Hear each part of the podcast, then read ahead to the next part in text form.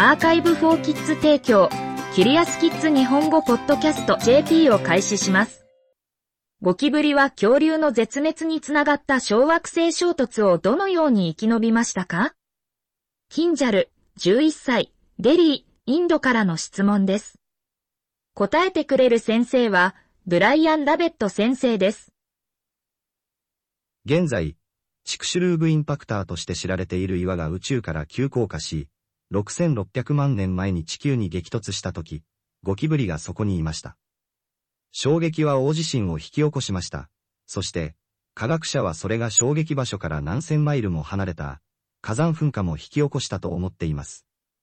今日の鳥の祖先であった一部の種を除くすべての恐竜を含め、地球上の動植物の4分の3が死亡しました。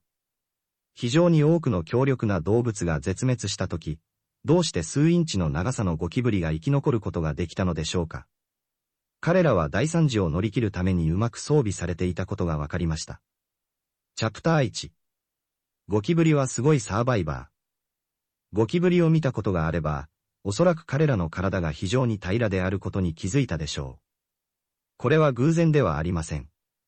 より平らな昆虫は、より狭い場所に自分自身を押し込むことができます。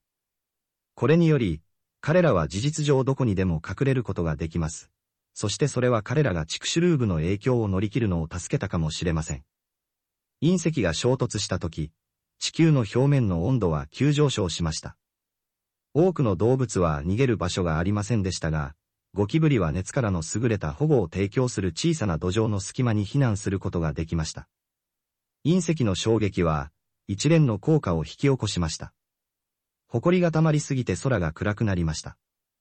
太陽が薄暗くなると、気温は急降下し、世界中で気温が冬のようになりました。日光がほとんどなく、生き残った植物は成長に苦労し、それらの植物に依存していた他の多くの生物は空腹になりました。しかし、ゴキブリは違います。ある特定の植物を食べることを好むいくつかの昆虫とは異なり、ゴキブリは雑食性のゴミアサリです。これは、彼らが動物や植物から来るほとんどの食べ物、段ボール、ある種の衣類、そしてうんちさえも食べることを意味します。エリ好みしない食欲を持つことで、チクシュルーブ絶滅やその他の自然災害以来、ゴキブリは不作の時代を乗り切ることができました。チャプター2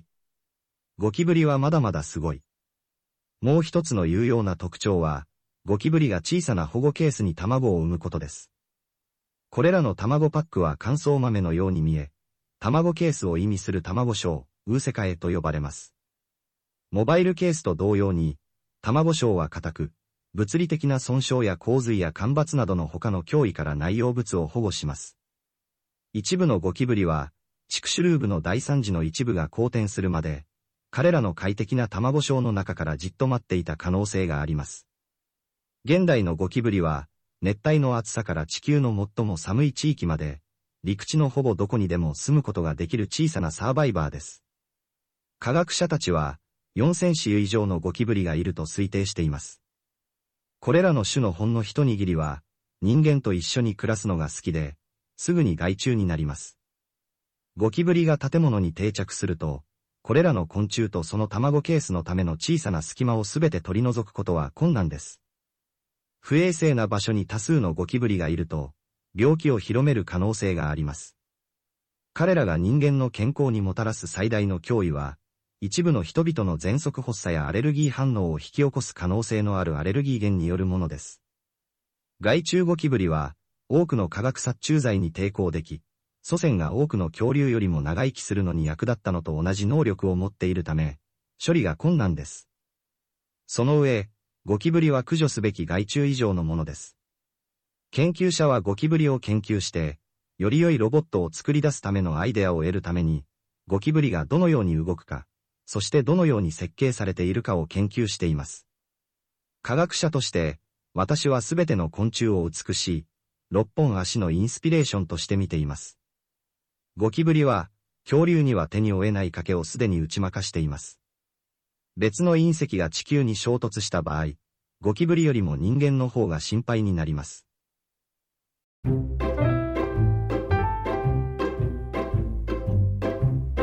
キリアスキッズ日本語ポッドキャスト JP を終わります。この記事はクリエイティブコモンズライセンス CCL の下でザ・カンバセーションと各著作者からの承認に基づき再発行されています。日本語訳はアーカイブフォーキッズの翻訳責任で行われています。ウェブサイトでオリジナルの記事を読めます。